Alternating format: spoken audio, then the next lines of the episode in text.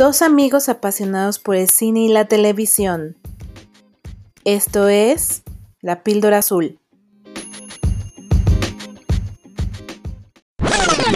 Bienvenidos a la toma número 10 de La Píldora Azul.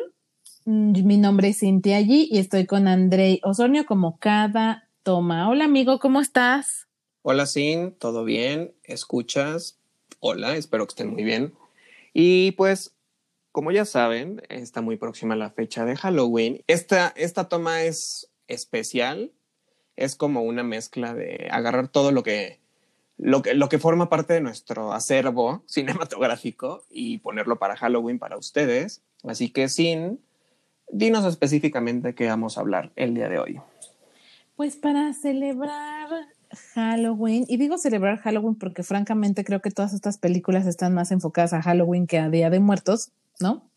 Tal cual. Eh, el género en sí, ¿no? O sea, creo que va mucho más con una celebración extranjera que con nuestra celebración nacional. Tal vez en algún momento adelante hagamos algo más específico del Día de Muertos, pero queremos hablarles de clásicos del cine de terror para ver en estos días previos a Halloween o el mero día de Halloween como una especie de maratón, porque como no vamos a poder salir para hacer una fiestita, una reunioncita con disfraces y todo, pues nos vamos a tener que quedar en casa a ver cine. Entonces les, queremos hacer una especie de entre recomendaciones o quizás más como un recorrido entre clásicos de este género y eh, películas que a nosotros nos gustan mucho, ¿no? Exacto. Digo, antes, antes de que entremos en materia, yo quiero aclarar, escuchas, de una vez les digo, de todos los géneros del cine, este es el menos preferido para mí. Yo no sé, tú. no, yo- para, mí- sí, yo- para, mí, tam- para, para mí tampoco. No, no, la Entonces, verdad, pero estamos haciendo con mucho cariño el programa porque la verdad sabemos que hay gente que sí le gusta. A mí no me gusta personalmente porque yo me sugestiono mucho y la verdad es que yo sí la paso mal. O sea, yo soy de los que la tiene que ver de día para poder medio dormir en la noche, ¿no? Pero eh, yo también hay películas que ahorita las vamos a ir mencionando que la verdad es que ya dan más risa que miedo, pero de una vez les aclaro, este no es mi género. Entonces, seguramente los que sí son fanáticos del terror y del suspenso van a decir que, que nuestras recomendaciones están súper ñoñas y sí están súper ñoñas, pero son como lo que les decía, son parte de nuestro acervo cinematográfico que yo creo que desde niños sin, ¿no? Crecimos con estas películas, forman parte de esta cultura que, que generaron. Yo muchas de estas las vi porque mis hermanos las veían. Mi hermana le encantan las películas de terror. Entonces ella sí las ponía y pues como eh, de repente era solo una tele, ¿no? Como el, pues ahora me las chuto con ella, ¿no? Y sí la pasaba muy mal viéndolas. Sí, Sa- ¿sabes qué? Yo agregaría, la verdad es que para cuando nosotros éramos niños y dices esto de crecimos viéndolas, justamente creo que los clásicos en general son las películas que se estrenaron entre los ochentas y noventas para nosotros. ¿no? Ajá. Que ahora se convirtieron en clásicos e incluso algunas hasta en películas de culto, ¿no? Exacto. personajes de culto. Entonces, sí, si bien es cierto, tal vez de niños, es que antes eran épocas diferentes. O sea, hoy no le puedes poner a un niño esto porque eh, se, No te va, risa, se te va encima la sociedad. Bueno, les pueden dar risa o se te va encima la sociedad porque ya sabes que hoy las mamás son súper protectoras. Perdón para mis amigas que son mamás, pero la verdad. Hoy no les dejan ver nada porque ya todo es este violencia extrema y gráfica y ya todo es así malo. Y la verdad es que en nuestra época no era así. O sea, vimos Sí, películas que a lo mejor no debimos haber visto en esa edad y no nos Y ve cómo traumaron ni crecimos. nada, y no nos traumamos ni nada. bueno, Eso yo, creemos. eso creemos. Pero, ajá, pero el psicólogo cree lo contrario, ¿no? Eh, pero es. Y ahí vienen exacto, mis dices, problemas, ¿no? Y el de muchos, de eh. muchos. No, pero la verdad es que sí. O sea, creo que. Digo, a lo, a lo que yo dice que ahora ya les da risa y eso entro en materia porque justo estaba platicando con, una, con unas amigas y me decían, no, o sea, estas películas que te daban miedo cuando eras niño, que hoy las ves y tiene que ver mucho los efectos. Aquí obviamente hay que aclarar, oh, los efectos de hoy en día están súper avanzados, la verdad es que está ya con el 4K y todos los efectos especiales que hay en el cine, pues le dan un giro diferente, pero remontémonos a los 80, 90 y ahorita por ahí voy a mencionar un clásico muy clásico, Que sí, pues dices, de esos efectos no te dan miedo, no te lo crees, ¿no? Pero en su momento fueron, era lo que había. Y entonces eso sí te generaba miedo, ¿no? O sea, ver un Chucky, por ejemplo, que hoy lo ves y dices, ay, güey, pues se ve claramente que es un muñequito ahí, este, todo ñango, ¿no? Pero en su momento sí te daba miedo. Pues más bien yo ahora, ¿sabes, ¿sabes qué pienso? Más bien digo, o sea, es un muñeco, por Dios. O sea, lo desbaratas, lo aplastas, lo amarras, algo. O sea, no va a poder encontrarte un muñeco. No te metas con Chucky, queda muy fuerte. Exacto, y corría muy, corría muy rápido, aparte, según. ¿no? no, o sea, más bien creo que de niño te daban miedo muchas cosas y de grande, y más bien ya te la, con la visión adulta te las cuestionas y dices, por Dios, o sea, Ahora resulta que el muñeco me va a perseguir y me va a alcanzar, va a correr más rápido. Oye, pero, pero justo, pero ni siquiera los muñecos. Me decía una amiga justo, porque obviamente platiqué con ellas, les decía que para ellas sus películas de terror, cuáles eran, ¿no? O estos clásicos que recordaban. Y, me decían, recuerdo, no sé, no recuerdo si era la de Viernes 13 con Jason. Me, me decía esta amiga, o sea, el Jason no puede correr. ¿Por qué no sabes? Pero no puede correr. Misteriosamente llegaba a todos lados alcanzaba a todos, o sea, era como, pero si no podía correr. Es lo que decimos ahorita, los absurdos, ¿no? Como de, ah, ok, ¿no? O sea, seguro, porque aparte me acuerdo que mataba, ya sabes, al atleta, ¿no? Al atleta del equipo de fútbol americano de la escuela que corría como un demonio, él no corría y aún así lo mataba, ¿no? Era como, es lo que decimos, a veces creo que ya dan más risa. Sin embargo, hay unas que sí, ahorita también vamos a hablar de ellas, que sí se meten en tu mente y sí te trastornan. Entonces, pues ya, de lleno. Terror psicológico. Vayamos a nuestra pues, selección. Si me dejas empezar, amigo, em, hablando de un clásico que a mí me encanta y que viene muy a colación porque justo se va a estrenar un remake eh, de, esta, de esta película, Las Brujas o Witches en inglés, que se estrenó la, la, primera versión en 1990.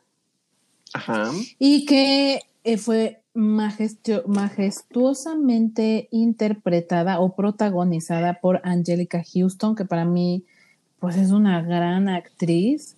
O sea, entre su personaje de las brujas y entre Morticia Adams, por pues, la amas, ¿no? O sea, es maravilloso.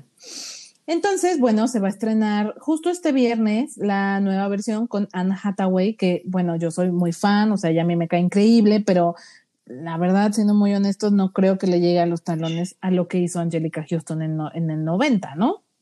¿De plano crees que no? Yo, la verdad. Actriz.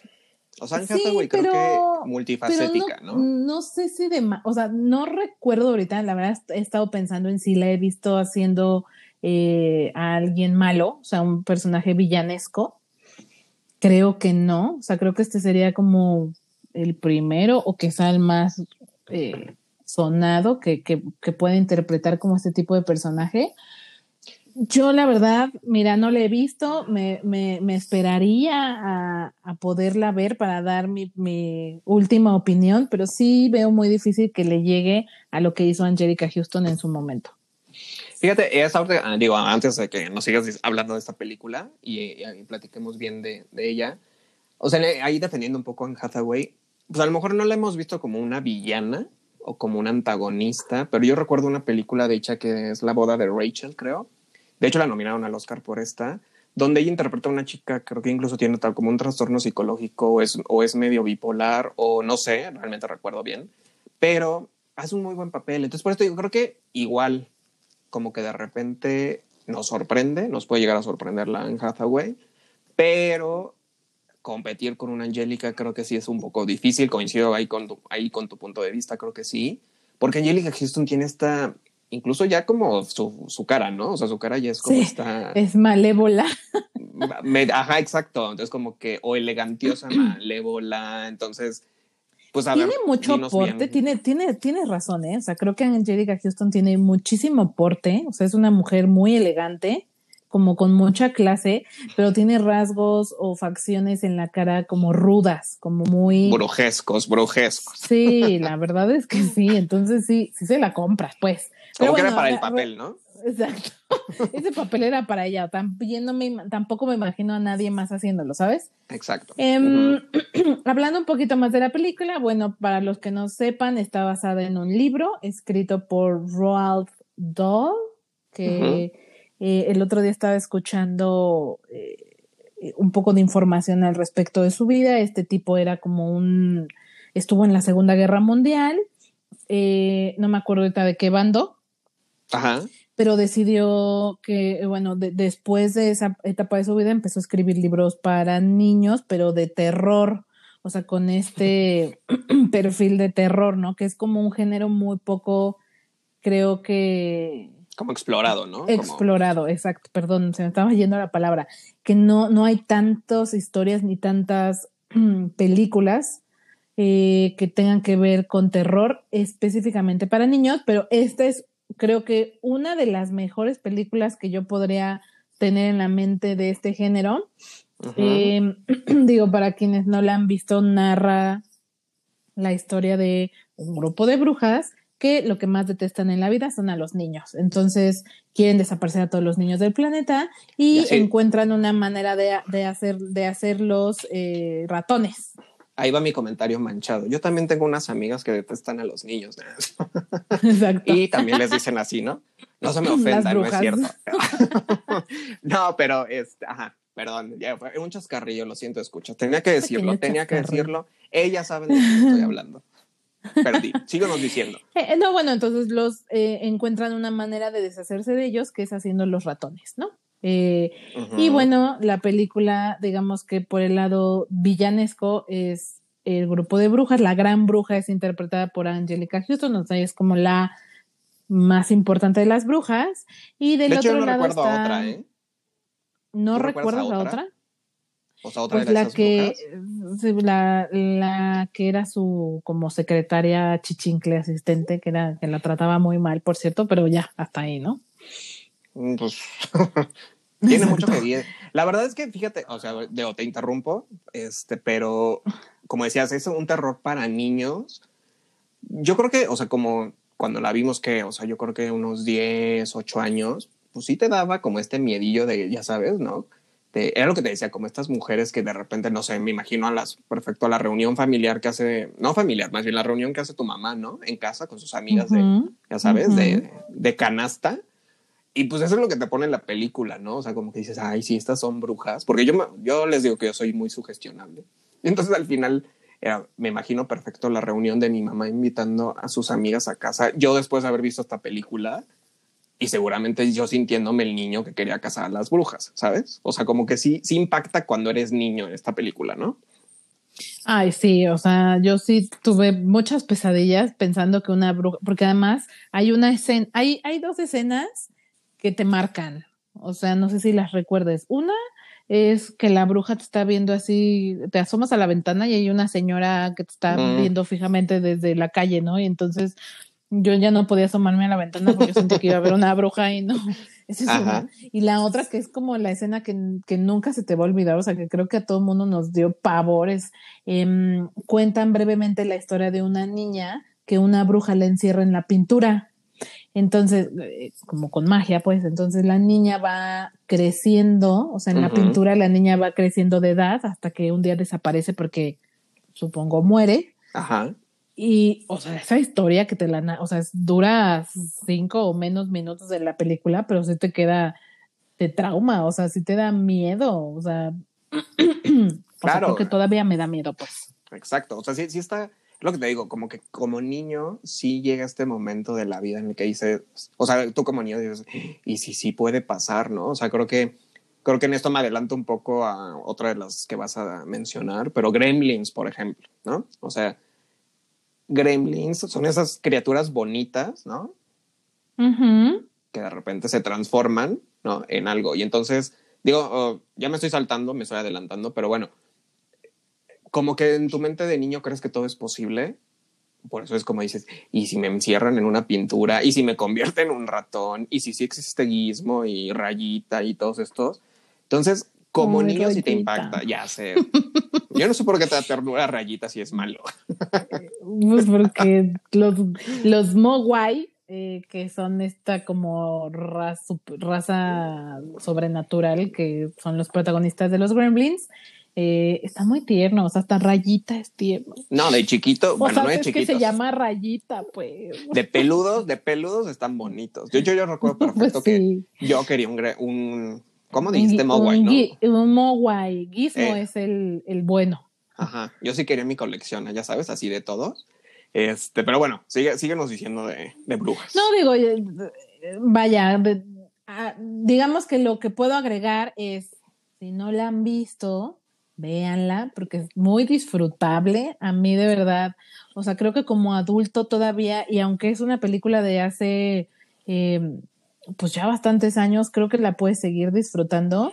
Y es un terror que vaya, eh, no, no, o sea, vaya, no estás viendo actividad paranormal, ni estás viendo este una de Halloween, o una de esas de la profecía que, o sea, la verdad es que a mí esas sí me dan mucho miedo. Esta ya no es así, esta es como un terror un poco más, ¿cómo decirlo? Como menos terror. ¿No? Ok, ok.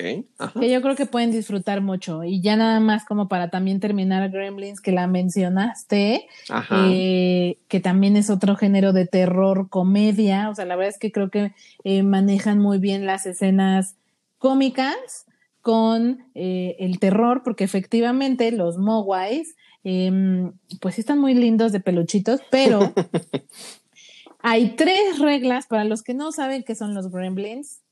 Son estos como peluchitos muy Ahí está. vaciados. ¿Sabes qué Y estaría hay bueno? tres re- no sé si tú te acuerdas de cuáles son las tres reglas de cómo cuidar a un Mogwai. Justo era lo que te iba a decir. Pude no haberme aprendido la tabla de multiplicar, ¿no? Del 6, del no, digo, la del 9 es la más fácil, pero la del 7, pero estas tres reglas de los gremlins, obvio Jamás que me las sabía. Obvio que no. no, pero no, tú dinos, A tú ver, dinos ¿cuál- cuáles cu- son. Bueno, la primera es nunca los expongas a la luz del sol específicamente porque eso los mata. Eh, y cualquier luz los deslumbra, no les gustan, son como seres de oscuridad, ¿no? La segunda es nunca los mojes. Ya ¿Por sé. qué? Porque se multiplican. Exacto. Y de un, de un puedes tener después como siete, ocho, no sé, o sea, Ajá. sí se multiplican. De ahí nació y Rayita, para los que De no ahí sepan. nació Rayita. Es, Rayita es como un clon de, de Gizmo. Ajá, ajá.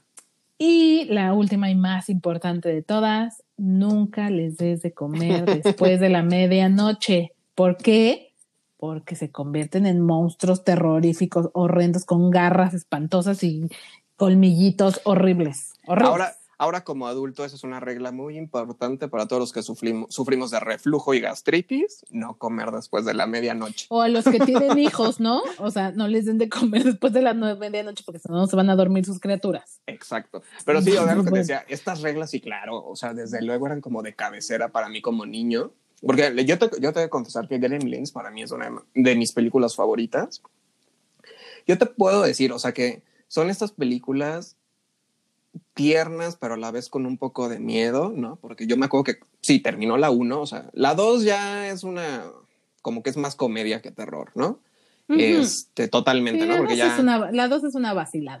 Sí, porque están en Nueva York, como que ya tenían presupuesto y demás. Digo, a mí me, sigue- me sigue gustando la, la 2 porque ves muchas Es que variantes. Es, muy, es que es muy cómica. Ah, bueno, hasta tenemos un gremlin este, mujer Ajá. en la exacto. 2. Exacto, sí, bien, bien sexy, ¿no? Pero, Bien este, sexy ella, sí. pero es una de mis favoritas justo por esto. Pero yo recuerdo perfecto, así, terminé la 1 y yo sí tenía miedo, dije, si abajo de mi cama, porque no, creo que hay una frase al final que dice como que cuando apagas la luz nunca sabes si van a estar debajo de tu cama o algo así, no recuerdo. terminó la película, yo por acuerdo lo estaba viendo yo solo, ¿no? Y yo así de, así, o o así no quiero bajar, ¿no? no quiero No pisar. quiero, ya nunca más saldré de mi cama. Ajá, exacto. Pero, o sea, es una de mis favoritas, la verdad. Yo sí, o sea, lo confieso, la verdad es que es uno de los muñecos incluso como de peluche que más me gustan, los gizmos, muy caros porque ya son de colección. Claro. Pero, eh, sí, o sea, yo te puedo decir, Yo es creo un que- terror. Ajá. Ay, perdóname, que iba a decir, yo creo que esta es una de estas películas de culto, o sea, que se volvió como muy relevante en tema de la cultura pop. O sea, creo que todo el mundo, si no han visto la película, estoy segura que por lo menos han visto al, mu- al muñequito, ¿no? A Gizmo. Claro. Que dicho sea de paso, eh, creo que el, el arte del, del, creador de Gizmo, que se llama Chris Wallace, eh, fue como muy alabado y como muy, muy, o sea, como muy, tuvo muy buenas críticas, porque la verdad es que los muñequitos están muy bien hechos, o sea, no le piden nada a lo que hoy se puede hacer con esta tecnología del CGI. Ajá que justamente hablando de brujas es una de las críticas que, que ya empezó a salir mala de la película, que los ratoncitos de la película original eran títeres, ¿no? Ok. Y de hecho los ratoncitos de la película original los hizo el mismo que creó a los Muppets o que hizo las marionetas de los Muppets. Entonces la verdad es que es un trabajo como hasta artesanal, ¿no? Eh, y obviamente en la nueva versión son ratoncitos hechos por CGI y la verdad es que mm, sí demerita mucho, ¿sabes? O sea, digo, estamos es lo que siempre te he dicho. Al final sabes que estás viendo algo que es ficción, o sea, algo que no existe, pero dentro de la ficción tiene que haber realismo. Claro. Y, es muy impresionante cómo este guismo, o sea, los mogwais, los gremlins o los ratoncitos de las brujas, hechos más como, como títeres, como peluchitos, son más reales que lo que tú ves en el CGI. A mí la verdad es que no soy tan fan de, de, del, CGI. O sea, como que hay, hay, cosas que sí me parecen muy lindas, hay otras que la verdad se ven muy falsas. Pues sí, digo, es, es como saber aprovechar la tecnología, pero llega un momento que dices, hay cosas que se si las pudieron hacer en esta época de otra forma que se veía un poco más natural, creo que lo pueden volver a hacer.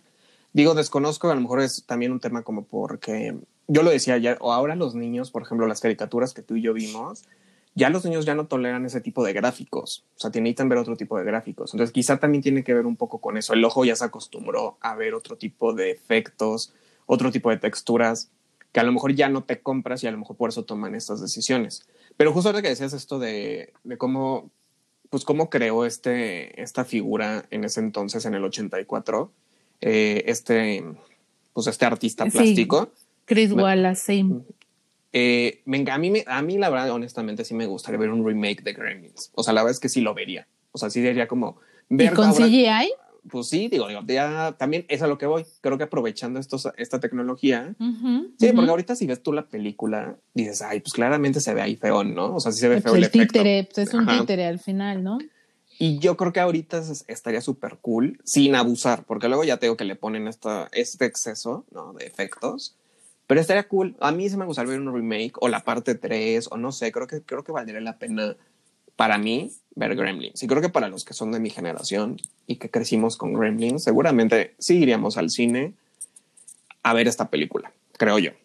Pues yo me quedo con los títeres de la versión del 84, o sea, me parece un arte, te digo, es como un muy artesanal y como muy, muy bien hecho, por mucho que sepas que estás viendo un peluche, ¿no? Un títere. La verdad es que creo que es un muy buen trabajo para la tecnología que había en la época, ¿no? Y incluso, eh, incluso las figuras de colección de Gremlins, porque Mogwai es el peluche, ¿no? Y entonces Gremlins ya es como el malo, ¿no?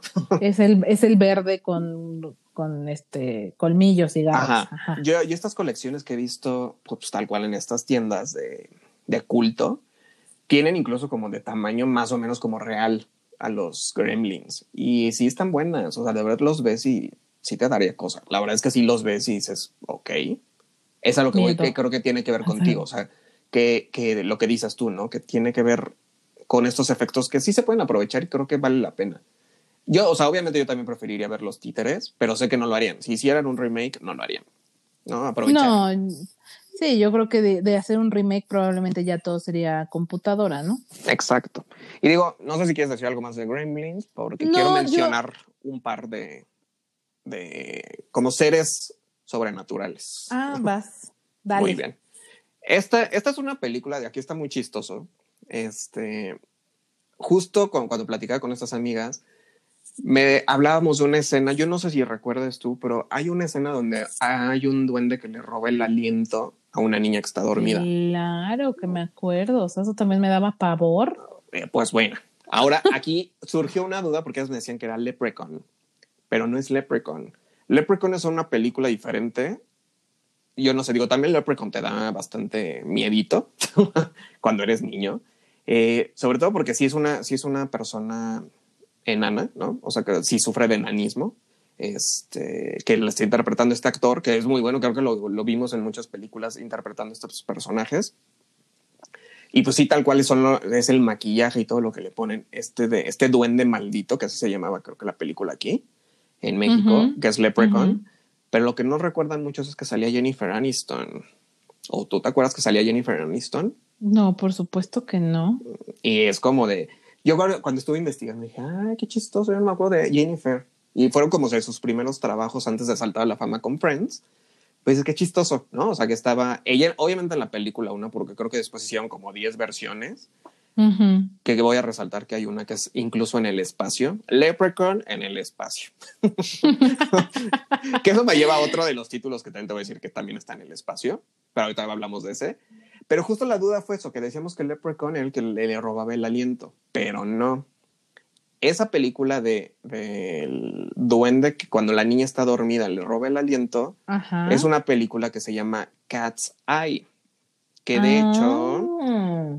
el, ojo del gato así le pusieron en México está basada en cuentos de Stephen King que yo no sé la verdad creo que muchos coincidirán con nosotros creo que Stephen King es el rey del terror o al menos el popular no o sea seguramente pues habrá sí digamos que de la de las últimas décadas, pues, o sea, como de nuestra generación, definitivamente él es el rey de este, de este género. Exacto. Totalmente. Y entonces justo esta de Cat Side, de esa escena especial donde el duende le está robando el aliento, es uno de esos cuentos, son tres, y es el, es el tercer cuento donde adivinen también quién está, que es Drew Barrymore, la que interpreta a esta niña a la que le roba el aliento. Ajá, es Drew Barrymore. Entonces está chistoso. Y entonces es cuando ya este gato llega y le salva la vida a la niña, porque pues, creo que es el que mata al gnomo, ¿no? Mira, tengo muy presente esa escena, o sea, así como de terror máxima en mi alma, pero no recuerdo la película, o sea, si me preguntas más de la película, la verdad no la recuerdo, pero esa escena jamás se me va a olvidar. Era lo que decíamos, estas, estas escenas que se te quedan grabadas como niño. Sí, claro. Y que te traes como adulto. ¿no? O sea, si era como de niño. Yo recuerdo que, a ver, después de haber visto esta escena, yo quería un gato. Dije, no me vayan a robar el, así mientras duermo. Ajá, ¿no?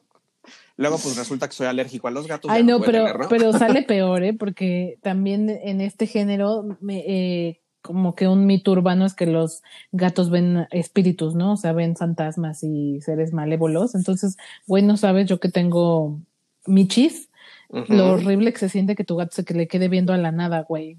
O sea, porque además pasa tiro por viaje que el gato está viendo a nada, güey. O sea, está fijamente viendo a nada y yo ya estoy que me, se me están cayendo los chones del miedo. Pues es que tú dices que es un mito urbano. Según tú, quién Según Yo, no, no me, no, me estés moviendo las cosas porque te digo que cuando se quedan viendo hasta las muevo porque me da miedo que quién sabe que estén viendo. Qué miedo. No, qué miedo. Pues sí, digo la verdad. Y pues bueno, pasando de estos animales, bueno, no animales, más bien criaturas sobrenaturales. Bueno, yo te, voy a agregar una criatura, pues sí, sobrenatural, porque pues no, no es real. Eh, y hablando de estos efectos entre títeres o CGI, etcétera, etcétera, etcétera, hablemos de Beetlejuice, que para mí es otra película de culto y, se ha dicho de paso, también un nombre muy importante para mencionar en el género sería Tim Burton. A ver, dilo, a ver dilo tres veces. No, se me va a aparecer. bueno, si es Michael Keaton, sí, que se me aparezca Michael Keaton. no le eh, pierde la chava, ¿no? No, pues no, por supuesto que no. Pero digo, creo que es muy importante mencionar a Tim Burton porque aunque es un, una, o sea, lo que él escribe es muy diferente a lo que Stephen King hace o en dado caso a Guillermo del Toro, pero yo creo que serían como los tres nombres pesados a nivel cinematográfico que trabajan mucho este género oscuro, o sea, no llamaría específico terror, pero sí oscuro, ¿no? Entonces, eh, Beetlejuice, que se estrenó en el 88, pues hoy, hoy por hoy es eh, un personaje completamente de culto, ¿no? O sea, no solo la película en sí, sino creo que el personaje, pues, ¿quién no, quién no sabe quién es Beetlejuice, no? O sea, a lo mejor no has visto la película, a lo mejor no sabes ni siquiera bien de qué va, pero seguro sabes quién es Beetlejuice. O sea, físicamente, pues. Em, este personaje fue creado del, de la mente de este genio, Tim Burton. Em, y es una de estas películas o historias que terminaron en una, en una caricatura para la televisión para niños, ¿no? Eh, junto con esta otra película que se llama La familia Adams, eh, que, que, que también, y Los cazafantasmas, que son otras películas que a mí me gustan mucho. Chistosa, es curioso como de una película que tiene muy buen recibimiento en el público y en taquilla, deciden sacar una versión como un poco más eh, dirigida a niños, ¿no? Porque aunque todas estas películas que estoy mencionando son eh, clasificación para como prácticamente toda la familia, creo que algunas son de adolescentes y adultos y otras sí son para toda la familia, eh, como que las bajaron un poquito más para poderlas llevar como a una historia de televisión animada, ¿no? Para quienes no han visto Beetlejuice, o sea, lo único que necesitan saber es que él es un como un fantasma que se dedica a ayudar a otros fantasmas a desalojar gentes de sus casas, ¿no? Porque ya es que se dice que los fantasmas se quedan atrapados en su, en donde murieron, ¿no? Como, como es el caso de los otros o sexto sentido, ¿no? Que son fantasmas que se quedan donde, donde perecieron o en sus casas. Entonces Beetlejuice les ayuda a esos fantasmas a deshacerse de la gente que llega a vivir a sus hogares, ¿no? La gente viva, pues. A mí lo que me encantó cuando me, o sea, no sé, eh, ya ven que estos memes de Facebook que dicen, ¿qué edad tenías cuando te diste cuenta que Alec, Baldwin es el personaje, es el, uno de los personajes principales de Beetlejuice? No sé si ubican a este actor que hoy es, la verdad es que está todo gordo y feo, pero, güey, o sea, en la película estaba muy guapo. o sea, yo, yo no recuerdo. Estaba, ¿eh? de hecho, yo no recuerdo. Ahorita todos estos nombres que seguramente vas a mencionar, yo no recuerdo haberlos visto. Digo, salvo a Winona Ryder, obviamente, pero. Claro, y a Michael Keaton, ¿no? Ni a él lo recuerdo, fíjate. Creo que tiene mucho que ver Beetlejuice. Eh, a mí, ¿sabes qué? O sea, digo, aquí ya, ya hablando como de, en específico de Tim Burton, a mí me gusta mucho el estilo que tiene para sus películas. Pero particularmente Beetlejuice no es mi personaje favorito. No sé por qué, pero me causa un poco de desagrado, que así lo puedo decir. O sea, no, encuentro ni siquiera como el término, pero el personaje, ¿eh? no la película. O sea, el personaje de él me parece un personaje que no me, no me gusta. me cae mal. Justamente sus tres características es que es una persona sucia, grosera y, y pícaro, ¿no? O sea, como como mucho del doble sentido y, estas cosas. Entonces, yo siento que es de esos personajes o que te cae bien o que te caga. Exacto. O sea, no creo, que, haya un punto intermedio, ¿no? Em, pero sí, o sea, creo que es, fue, es de las primeras películas relevantes que tuvo Winona Ryder, que la verdad es que la quiero mucho, aunque le haya roto el corazón a mi amado Johnny Depp. No importa, no hay problema, ya me cae muy bien. Y bueno, Michael Keaton, que a lo mejor hoy eh, a las más jóvenes dirán quién diablos es ese, pero créanme, en su momento no solo era muy famoso, y vaya, fue Batman, fue el primer Batman en, bueno, sí, el primer Batman en cine. Eh, no solo fue el primer Batman en cine, sino que también era un sex symbol, o sea, realmente era un hombre bastante guapo y atractivo. Ok, ok. Eh, eh, pero sí. por ahí para que investiguen un poco más quién es él, pero vaya, Beetlejuice fue uno de sus personajes como más emblemáticos, ¿no? Junto con Batman. Y bueno, esa, este, esto de decir el nombre varias veces es porque justo en la película lo menciona, ¿no? Sin que si dices tres veces el nombre de Beetlejuice, se te, aparece. aparece. Entonces por eso le decía sin que lo invocara, pero no quiso invocarlo. No, no, no quiero invocarlo, porque además se supone que te ayuda, pero lo único que hace es generarte más problemas. O sea que eso es como lo, lo cómico de la película, es que te trae más broncas que soluciones, ¿no? Exacto. Entonces, yo la mencionaba también aquí porque además a mí sí me gusta mucho la película, o sea, de verdad el trabajo que hizo Michael Keaton como Beetlejuice es fascinante, o sea, de verdad su, su actuación me parece muy, muy, muy buena. Eh, hablábamos nosotros de los efectos especiales. Esta película tuvo un presupuesto de 15 millones de dólares, que para la época creo que era poco. Solo un millón se, se, se, estaban dirigidos a la parte de efectos visuales. Entonces, en una eh, entrevista, Tim Burton declaró que si ustedes recuerdan, para los que la vieron, no sé si tú te acuerdes, la verdad es que los efectos visuales son malísimos. O sea, se ve como película de muy, muy bajo presupuesto televisiva, ¿no? O sea, que ni siquiera llegaba a cine. Y Tim Burton declaró que era justo el aspecto que le quería dar a esta película, como falso y barato. O sea, no fue que eh, los efectos de la época, ni fue algo eh, que no estuviera planeado que fuera así, no, completamente al contrario. Él quería que se viera falso, que se viera mal, que se vieran títeres, que se vieran pantallas azules, incluso usó esta técnica de stop motion, em, que también él es muy conocido, muy, o sea, él se hizo también muy famoso por su película de eh, El extraño mundo de Jack, que, es, que es como el, como la bandera de este estilo de películas, stop motion. Entonces, digo, para que quienes la vean hoy y vean que está así como de super low budget, era intencional. Muy bien, qué bueno que lo aclaras porque seguramente es lo primero que vamos a notar al verla, ¿no? O sea, más nosotros, ¿no? Que ya estamos tan acostumbrados a efectos visuales como muy elevados, o sea, después de que ves este Avengers y todas las del mundo eh, de Marvel, claro. Pues ya que comparas, ¿no? Con los efectos de esta película, pero no, eran intencionales. Pero sí es totalmente, como dices, Beetlejuice es un personaje de culto, personaje clásico. Yo creo que también uno de los más usados para los disfraces de Halloween, seguramente, ¿no? Sí. Y. Eh, sí, o sea, es, un, eh, es un must, es, es, un must. O sea, Tim Burton para mí es un must en tu eh, biblioteca de, de, de películas, ¿no? Y en tu conocimiento de películas. Tienes que ver en algún momento en la vida, o si no es que ya viste en algún momento películas de él. Y si no viste Beetlejuice, viste Batman, y si no viste Batman, viste El extraño mundo de Jack, The Nightmare Before Christmas, que es otra de las películas que yo tenía en mi lista. Y quiero decirles que la menciono solo porque es de Tim Burton, porque la verdad a mí es un director de mis directores favoritos, pero la película a mí no me gusta. Aquí sonaría así como ahí. Seguro muchos me van a matar porque para mucha gente es así como, wow, el extraño mundo de Jack. A mí la verdad me aburre. Ok, yo la verdad no la he visto eh, esa.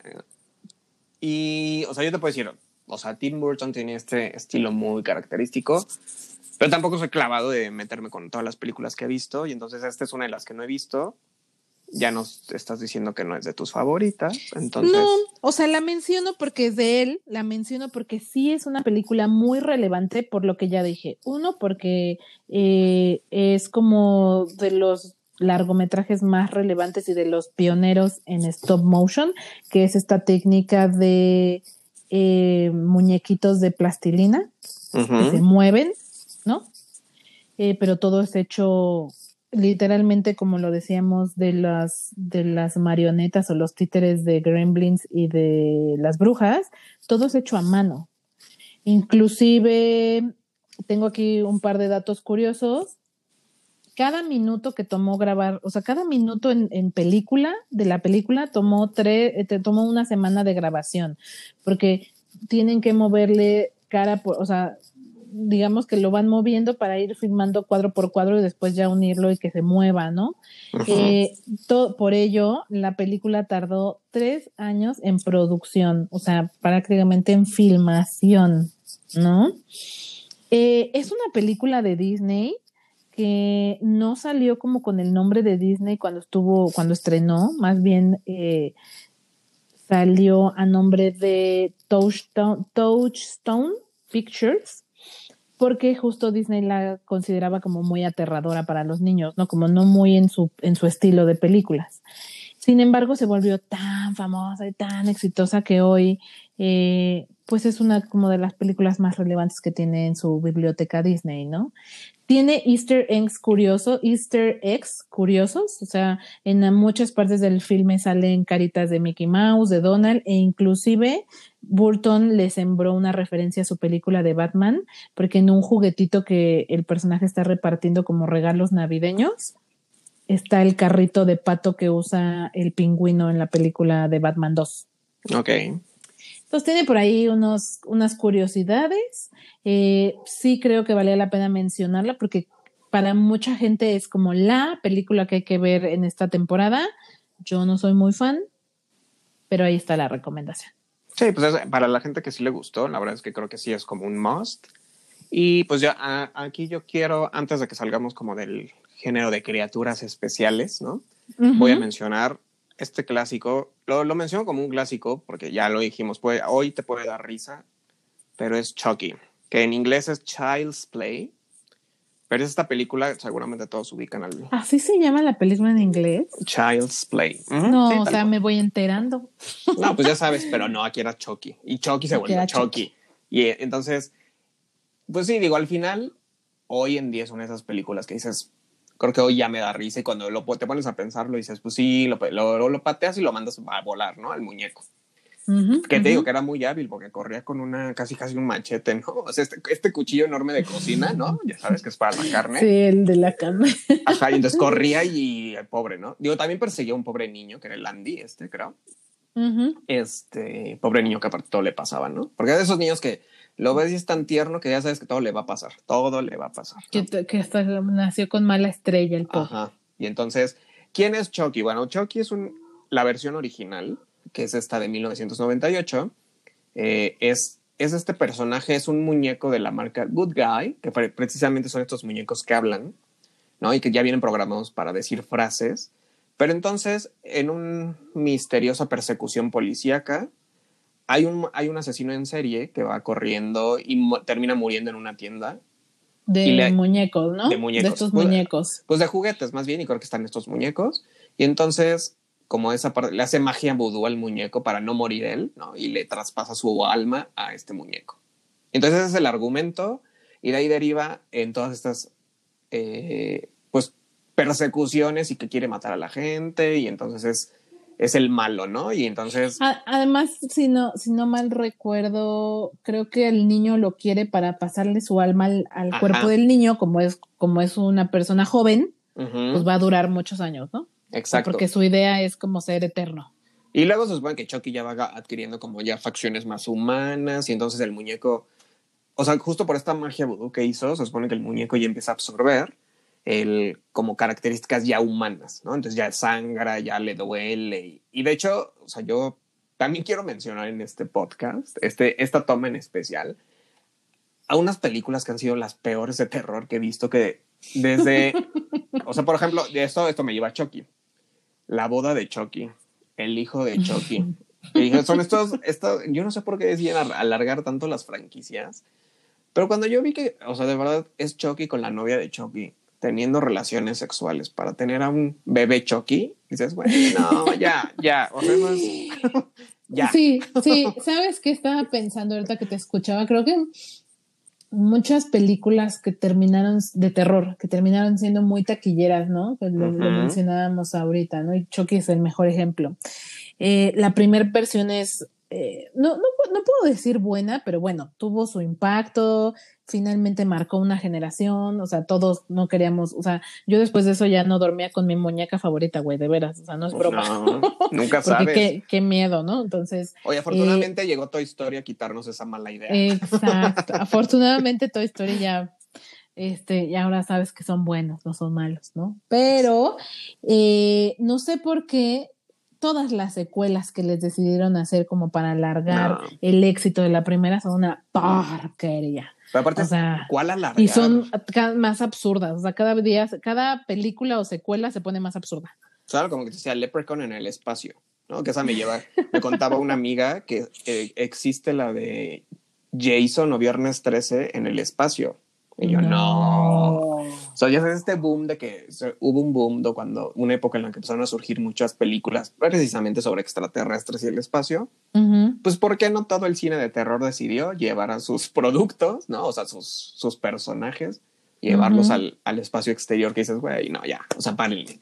Eh, eh, exacto. Pero bueno, Chucky es parte de estos clásicos porque sí es, es un, toman un elemento, como decías tú, ¿no?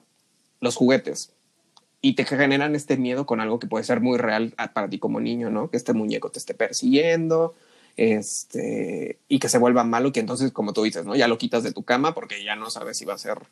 Este... te va a hacer algo, hombre, o sea, ¿qué tal que sí? Exacto, entonces yo la, que la menciono justo precisamente porque es parte de mi infancia, pero no necesariamente es de las mejores. La verdad es que creo que creo que deja mucho que desear ya ahorita. Y lo que decíamos, ¿no? De estos, estas versiones ya alargadas que dices, güey, ya. O sea, neta, yo les juro eso. Esas de las peores películas que he visto de terror, ¿no? Eso, eh, y aquí menciono de una vez la otra que recuerdo que fui con una amiga al cine precisamente, ¿no? Así como que ¿qué vemos, esas temporadas donde sabes que no hay nada bueno en el cine, ¿no? Y vimos que había una que se llamaba Barco Fantasma, ¿no? Entonces, pues órale va, órale va. No. En los primeros cinco minutos, cuando ves, no, no recuerdo qué parte del, del barco se cae, o sea, porque obviamente es un crucero, ¿no?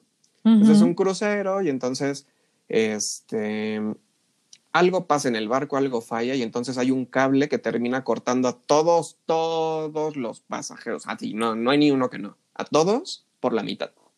Y entonces ese es el argumento del por qué se vuelve un barco fantasma. Creo que yo la vi. Seguro. Y, yo cuando vi esa escena dije. Porque ubico perfecto esa escena. y nos, mi, amiga. Perfecto. Mi amiga y yo nos volvemos a ver así de. Güey, va a ser mala la película. Y en efecto, creo, de hecho creo que incluso nos salimos porque dijimos, güey, no puede ser. O sea, neta, neta que este es el argumento por el por qué se vuelve un barco fantasma. Es como que, ok, va, órale. Entonces yo sí la puedo citar como una de las peores de terror. Barco fantasma. Esa y hay otra que la verdad estuve investigando el nombre, pero no recuerdo. Y esa me la mandaron a ver en una, precisamente en una clase de cine. Eh, que es igual de terror, que es como unos fantasmas que poseen, o sea, las peores también que he visto. O sea, fantasmas que poseen, ya sé, no les dije nada, ¿no? Porque todos los fantasmas poseen. todos los fantasmas lo, lo, hacen, sí. Pero está rara, ni siquiera la puedo explicar. Es como basada en los siete pecados capitales. No es la de Seven, ¿eh? Porque con Seven no se metan, es una de mis favoritas. Pero es, es así, o sea, son como los siete pecados capitales, pero al mismo tiempo son fantasmas de la época medieval. No, está súper rara. Les debo el nombre, la verdad. Este, tampoco me di mucho la tarea de investigarla porque es tan mala que dije, no. Entonces, pero yo sí puedo sentar, o sea, Barco Fantasma y esta que les digo, como de las peores películas de terror que he visto, porque dices, pues ya sé que va a ser una churrada, pero no me lo pongas en la primera escena, ¿no? ¿Sabes? O sea, sí yo recuerdo perfecto haber visto eso así de, ¡pum!, los corto a todos por la mitad. Ya, barco fantasma. Pero ¿sabes qué es lo más chistoso? Que ubico perfecto esa escena entonces estoy segura que la vi, pero evidentemente ya no, no, no sé ni cómo se, no, no, no recuerdo lo demás, pues. Exacto, pues no, ni hay que recordar. no. Sí, no, qué horror, pero vaya, yo, yo por ejemplo, uno de los, a mí ya lo decía, ¿no? A mí la verdad es que este género casi no me gusta y, y justo te decía antes de empezar a grabar que, que pareciera que todas las favoritas que tengo del género son con comedia, ¿no? Porque ya la verdad es que eh, así como de ir a sufrir al cine, es algo que no entiendo. O sea, no, no, no entiendo a la gente que le gusta. O a lo mejor no les da miedo porque ellos ya son muy valientes. Uno que nació cobarde. Puede ser, a mí eso de ir a sufrir al, al, al, cine no me gusta. Y a mí un género de, de, de, de, terror que es como el que más me asusta, porque según yo es el más real, es el de lo paranormal, ¿no? O sea, a mí este tema de fantasmas y el demonio y esas cosas, bueno, pues si crees en Diosito, crees en el demonio, ¿no? Y en fantasmas y eso, entonces como, pues yo sí creo, pues sí me da miedo, ¿no? Entonces lo, el género de fantasmas es el que menos me gusta ver, o, de cosas de, de, posesiones demoníacas y eso como que se me hace lo más real, me da mucho miedo. Pero del género hay un par de cosas que me gustan mucho por ejemplo, Beetlejuice, que al final habla de fantasmas, y otra que también es un clásico para esta época, que tiene que ver con fantasmas, pero que tiene este tono de comedia que a mí me gusta, es The Ghostbusters, Los Cazafantasmas, eh, del 84. Eh, para mí es otro súper, súper clásico. Creo que la canción, quien no ha escuchado la canción de Ghostbusters, o sea, creo que la identifican perfecto. Eh, para los que no sepan, justo esta canción ganó un premio BAFTA como mejor canción original y creo que lo tiene muy bien merecido porque es de esas canciones que ubicas perfecto en las primeras tonadas, es Ghostbusters. ¿no? Claro, sí, sí, sí. Em, la verdad es que a mí eh, digo, para quienes no estén muy familiarizados, que se me haría muy raro que no supieran, pues al final son un grupo de cuatro hombres eh, que se dedican a cazar fantasmas, literalmente. O sea, que son, y además son profesores eh, o sea, son gente eh, estudiada, tres de ellos, en, o sea, sí, con doctorados y diplomados y demás, especializados en lo paranormal o parapsicológico, dice, dice aquí, ¿no? Ok. Eh, yo creo que es de las películas más relevantes que tiene Bill Murray, el, el actor como más relevante que tiene la película, junto con Sigourney Weaver, que para mí son como los dos nombres más pesados de esta, de esta saga de películas, porque bueno, eh, hubieron dos películas en, en, en, aquel entonces. Para quienes no saben quién es Sigourney Weaver, ella también protagonizó Alien, es Ripley, que es como, o sea, creo que es su personaje más relevante y de culto, ¿no? O sea, Alien también es una película de super culto. Em, quizá a mí lo que me gustaría destacar de esta película es que, pues, creo que la los trajes están impresionantes. O sea, tengo así como un sueño frustrado de disfrazarme un día de Ghostbusters. me encantaría hacerlo. Y eh, salió hace poco una versión con mujeres, con Melissa McCarthy, eh, Christine Wing y Kate McKinnon, algo así se pronuncia, no sé.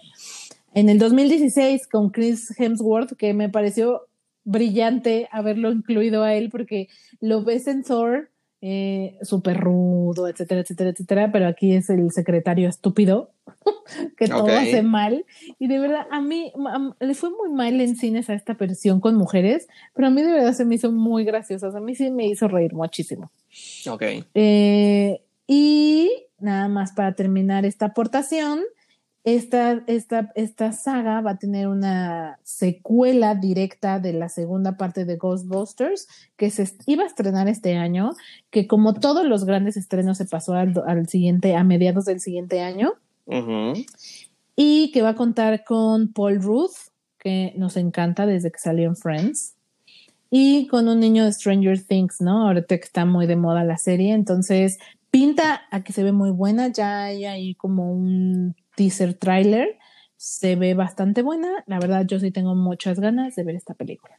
De hecho, justo ahora, ahora, ahorita que decías esto de que la movieron de fecha precisamente por todo lo que está pasando, decían que la, ahora esta fecha en el 2021 que, que para cuando está planeada que salga, justo coincide con el día en que se estrenó la primera. Entonces, para los que son fanáticos de, pues, de culto como tal, va a coincidir con el estreno de cuando se estrenó la primera. Entonces dices, bueno, pues al menos ya de lo menos este malo, ¿no? O sea, que algo, ¿no? De, estos, de posponer tanto las películas. Fíjate, yo, yo no vi Ghostbusters, pero sí tenía amigos de niño que les encantaba Ghostbusters y tenían muñecos y, y todo. Este, y sí, es otra, es otra de esas películas que debes ver y que debe estar como parte de tu, de tu acervo, ¿no? Porque justo es eso, aunque es un género terror, pues más bien comedia, ¿no? Comedia, sobrenatural, con temas sobrenatural, pero eso es más comedia. Pero está, está buena, o sea, está chistosa y es parte de, pues dentro de su género, género creo que es el, vale la pena. O sea, la verdad es que sí es y, un... Y es atemporal, ¿sabes? Porque ahorita me estaba acordando que mi uno de mis sobrinos, el Halloween pasado, se disfrazó de Ghostbuster porque su mamá le puso la versión original o la de las mujeres, no sé cuál de las dos. Creo que primero le puso la, la versión con niñas y le gustó mucho. O sea, como, o sea, justamente aunque es de fantasmas, pues la verdad es que no es eh, terrorífica, pues, o sea, no te da miedo, más bien es, es como más comedia. Entonces, la verdad es que para los niños es muy disfrutable y a mí me quedó muy claro que es atemporal, o sea, cualquier generación puede disfrutar de esta de esta historia, ¿no? Sí, totalmente. Entonces sí, esa es otra de las que deben sumar a su lista, solo porque son de las que deben ver.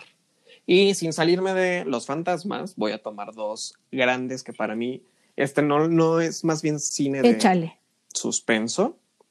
Eh, seguramente van a coincidir conmigo. Para mí son dos grandes películas que yo vi en el, de este género que dije, wow, de verdad, qué, qué buen guion. Eh, sexto sentido. Sexto sentido, seguramente sí la han visto. Si les vamos a dar un spoiler, lo sentimos. Es desde el 99. Si no la han visto, ya también. No, no, no, no, no me hagan con que no la han visto.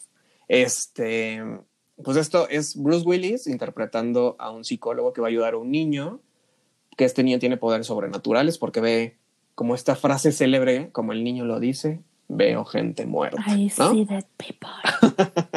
Y entonces, clásica esa frase. Y clásica. tan parodiada, ¿no? O sea, es que creo que es de las frases más parodiadas en la vida, pues. Yo adoro decir, veo gente estúpida, ¿no? O sea, es como, ¿no? O sea, es, este, alivia mucho cuando estás estresado. Pero, eh, justo, sí, de las frases clásicas de la película. Y su justo Haley Joel Osment, que es el niño que interpreta, eh, pues fue, recibió una nominación al Oscar por su papel, porque la verdad es que lo hace bastante bien. Sí, Le o sea, la verdad, mis Tiene pavor, para ese pavor. ¿eh? Sí. O sea, el niño tiene pavor en las películas, que cuando dices, ¿cómo consigues que un niño interprete de esa forma el pavor? Sí. Porque no es miedo, es pavor. Entonces, le crees que está viendo gente muerta, de verdad. Entonces, vale mucho la pena. Bruce Willis creo que, pues, bien pudo haber, haber sido otro, ¿no? Y no, Ay, no pero eso, es, es un bombón, pues, o sea. Sí, pero pues realmente es como un hay bombón. gran actuación, no, ¿no? Pero esta es una gran película, el final totalmente inesperado, ¿no? O sea que, como lo, ya lo platicamos, ya cuando la vuelves a ver, eh, vas atando cabos y dices, claro, ¿cómo no pude haber visto esto, no? O sea, ¿cómo no pude haber sabido que iba a terminar en, en ese En final? esto, ¿no? Sí. Pero, pero sí está muy bien hecha. La verdad es que tuvo seis nominaciones al Oscar, como incluyendo el de mejor película. Y es muy raro que en el tema de suspenso nominen una película, pero es que de verdad el guion es muy bueno. La verdad es que sí está, está, está muy bien contado, ¿no? Sexto sentido. Sí, Eh, e- esa yo creo que es como un mega clásico que de verdad indudablemente vale la pena que si no la han visto la vean. O sea, es brillante como lo acabas de decir y, y también hasta cierto punto atemporal. Fíjate que estaría bueno que hiciéramos un programa de estos niños ge- genios de la actuación y qué fue de ellos, güey, porque creo que a la mayoría no les ha ido nada bien. Pues no, la- tristemente creo que la única han sido la Hermione, ¿no? Este, Y creo que Dakota Fanning, creo que de ahí en fuera los demás.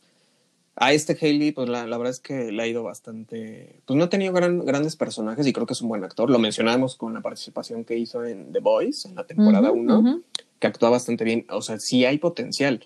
Digo, yo te puedo, de verdad que ya que tocaste el tema, ¿no? La pobre Lindsay Lohan, que a mí me parecía una actriz en potencia, que pues luego ya cayó en las drogas, anorexia y demás. O, y entonces Ma- la perdí. Macula, Macula Culkin, ¿no? Que era Ah, otro bueno. niño tiernísimo. O sea, es que el tema es que eligen a niños eh, más allá de talentosos, como muy tiernos, ¿no? O sea, creo que el requisito no es solo talentoso, sino que esté muy lindo, ¿no? Dakota. Fanning era una cosita hermosa también, ¿no? Y el problema es que luego no crecen tan bien. Te En el caso de las honesta. mujeres, creo que las mujeres se salvan. Las mujeres creo que de niñas eran bonitas y se hicieron todavía incluso más guapas, ujú. pero los hombres no les ha ido bien. Ya decías No. Y Hailey, la verdad es que no, no fueron adultos agraciados. Exacto, exacto. Entonces como Entonces, que no- perdieron y- la gracia. Y no sé si tiene que ver eso con que su carrera no, no les fuera bien, o sea, la parte física o también la parte personal, ¿no? Porque también Macula Culkin, eh, pues sí se supo mucho que le entraba las drogas y depresión, y creo Sí, que la sí. fama, o sea, creo que el tema más bien es la fama que reciben tan niños, no la saben manejar y les trastoca la cabeza, ¿no? O sea, Exacto. Pero bueno, ya, habla, ya haremos ese programa. Nos estamos desviando un poco de los fantasmas. Pero la verdad es que sí, sexto sentido, vale la pena mucho que la vean. sí, Y sí, hay- sí, sí. aquí yo menciono otra que es muchos, pues obviamente como que fue el timing. Creo que el timing es cuando dices, chin, salió. Yo recuerdo ahorita que estábamos mencionando esto de Día de Muertos, esta película de animada que salió, eh, Día de Muertos, precisamente que se llama, que tuvo la mala suerte. Se me fue el nombre, ¿me, me ayuda así? ¿Cuál es la que, Eh, la que ¿Coco? salió? Ajá, Coco, exacto, ¿no? Y yo, ¿cuál? Que ¿Coco? justo- Porque hay justo una que se llama Día de Muertos. Y Por eso, no es a lo que voy. Ah, que justo Coco salió antes que Día de Muertos y entonces Coco vino a opacar totalmente todo el esfuerzo que se había hecho por esta película de Día de Muertos, ¿no? Entonces, ese sí. creo lo resaltó porque creo que el sexto sentido y los otros, que es esta película de Les pasó lo mismo. le, es muy similar porque al final la- el argumento es muy parecido, el final es muy parecido, pero son dos joyas. La verdad creo que los otros, a mí yo recuerdo perfecto haber estado con una Nicole Kidman este, que también lo interpreta bastante bien. Digo, es Sí. Nicole Kidman, la verdad creo que es buena actriz en esa nueva etapa que entró después llama como una mujer madura, ¿no? Ujú. Eh, y esta película, la de los otros, es de Alejandro Amenábar. Y de hecho, o sea, es una de las películas más galardonadas en los premios Goya, que los Goya, para quienes no sepan, son como el equivalente de los Oscar, pero en España, ¿no? Entonces, precisamente fue una de las más premiadas porque la verdad es que es una buena película. Está ambientada en, el, en 1945, ¿no? que recién termina la Segunda Guerra Mundial. El personaje de Nicole Kidman está esperando a su esposo. Su esposo fue a combatir a la guerra y está esperando su regreso. Pero aparte ella es una mujer muy religiosa y aparte los hijos que tiene tienen esta fotosensibilidad, no, les no pueden estar en contacto con la luz, entonces los tiene que estar protegiendo, las cortinas siempre están cerradas, y entonces empiezan a ocurrir situaciones paranormales, que entonces es donde deriva que ah, probablemente en la casa donde están viviendo, que aparte es una mansión enorme, ¿no? De estos, ya saben, eh, de esas mansiones ubicadas en medio de la nada, ¿no? Sí. rodeadas de bosques y bosques y bosques. ¿no? Sí, antigua y a la mitad de la nada. Ese es el secreto para este una película de terror o de suspenso, pues. ¿Y a quién no le da miedo una casa de esas, la verdad? en la vida real, ¿no? Yo no entraría a una de esas casas, la verdad. Pero, este, digo, creo que más por los delincuentes que por los fantasmas, ¿no? Exacto. sí, ya es más por otra, o por los narcos metidos, pero.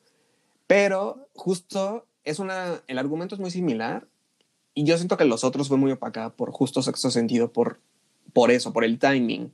Pero las dos, la, la verdad, me parecen muy buenos guiones, muy buenas actuaciones y que de verdad también vale la pena mucho verla ya como en un tema más de suspenso, pero porque no es terror, es suspenso, ¿no? Sí, es un Este, thriller, que es un género eh, un tanto diferente al terror. Yo creo que valdrá la pena que algún día hagamos un especial de el género, pero sí valía la pena mencionarlas aquí totalmente porque eh, creo que son otras películas que para la época vienen mucho al caso y que son de verdad un must. O sea, aunque son muy similares, bien lo dices, son lo suficientemente diferentes y además están tan bien hechas y actuadas que valen la pena ver ambas.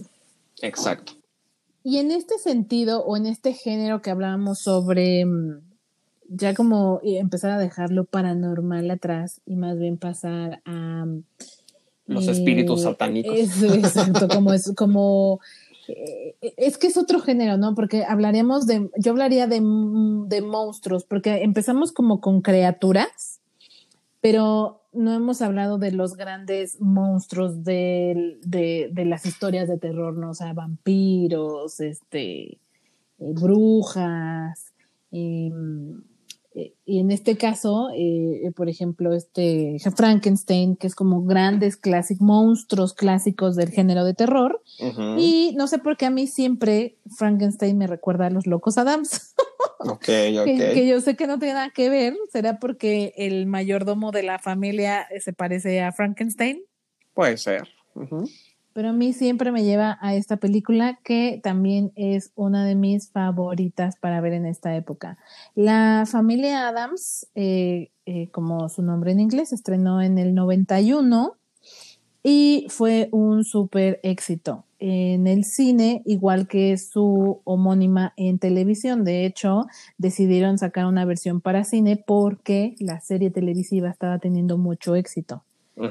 A su vez, eh, yo no sabía que la historia está basada en las caricaturas de Charles Adams, que las publicaba en The New Yorker, ¿no? Este periódico famoso de Estados Unidos. Órale. Entonces, eh, pues bueno, esta, fue, esta es la adaptación de la adaptación de la adaptación.